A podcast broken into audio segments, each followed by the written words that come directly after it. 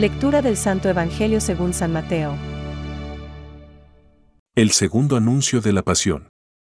Mientras estaban reunidos en Galilea, Jesús les dijo, El Hijo del Hombre va a ser entregado en manos de los hombres.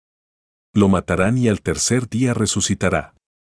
Y ellos quedaron muy apenados. Al llegar a Cafarnaún, los cobradores del impuesto del templo se acercaron a Pedro y le preguntaron, ¿El maestro de ustedes no paga el impuesto? Sí, lo paga, respondió. Cuando Pedro llegó a la casa, Jesús se adelantó a preguntarle, ¿Qué te parece, Simón? ¿De quiénes perciben los impuestos y las tasas los reyes de la tierra, de sus hijos o de los extraños?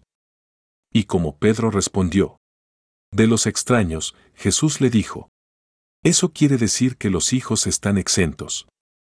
Sin embargo, para no escandalizar a esta gente, ve al lago, echa el anzuelo, toma el primer pez que salga y ábrele la boca. Encontrarás en ella una moneda de plata. Tómala y paga por mí y por ti. Es palabra de Dios. Te alabamos, Señor. Reflexión. Yendo un día juntos por Galilea. Hoy, la liturgia nos ofrece diferentes posibilidades para nuestra consideración. Entre estas podríamos detenernos en algo que está presente a lo largo de todo el texto. El trato familiar de Jesús con los suyos. Dice San Mateo que Jesús y los discípulos iban, yendo un día juntos por Galilea. Pudiera parecer algo evidente, pero el hecho de mencionar que iban juntos nos muestra cómo el evangelista quiere remarcar la cercanía de Cristo. Luego les abre su corazón para confiarles el camino de su pasión, muerte y resurrección, es decir, algo que él lleva muy adentro y que no quiere que, aquellos a quienes tanto ama, ignoren. Posteriormente, el texto recoge el episodio del pago de los impuestos y también aquí el evangelista nos deja entrever el trato de Jesús, poniéndose al mismo nivel que Pedro, contraponiendo a los hijos.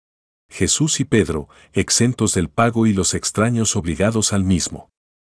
Cristo, finalmente, le muestra cómo conseguir el dinero necesario para pagar no solo por él, sino por los dos y no ser, así, motivo de escándalo. En todos estos rasgos descubrimos una visión fundamental de la vida cristiana. Es el afán de Jesús por estar con nosotros. Dice el Señor en el libro de los Proverbios. Mi delicia es estar con los hijos de los hombres. Cómo cambia, esta realidad, nuestro enfoque de la vida espiritual en la que a veces ponemos solo la atención y el acento en lo que nosotros hacemos, como si eso fuera lo más importante.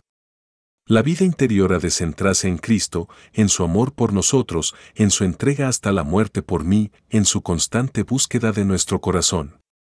Muy bien lo expresaba San Juan Pablo II en uno de sus encuentros con los jóvenes. El Papa exclamó con voz fuerte, miradle a él. Pensamientos para el Evangelio de hoy. La pasión es nuestra resurrección. San Ignacio de Antioquía. Llega un nuevo culto en un templo no construido por hombres. Su cuerpo, sacrificado y resucitado, que congrega a todos los pueblos y los une en el sacramento de la Eucaristía. Benedicto XVI. Jesús veneró el templo subiendo a él en peregrinación en las fiestas judías y amó con gran celo esa morada de Dios entre los hombres. El templo prefigura su misterio.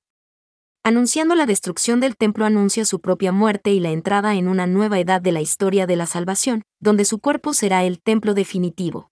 Catecismo de la Iglesia Católica, número 593.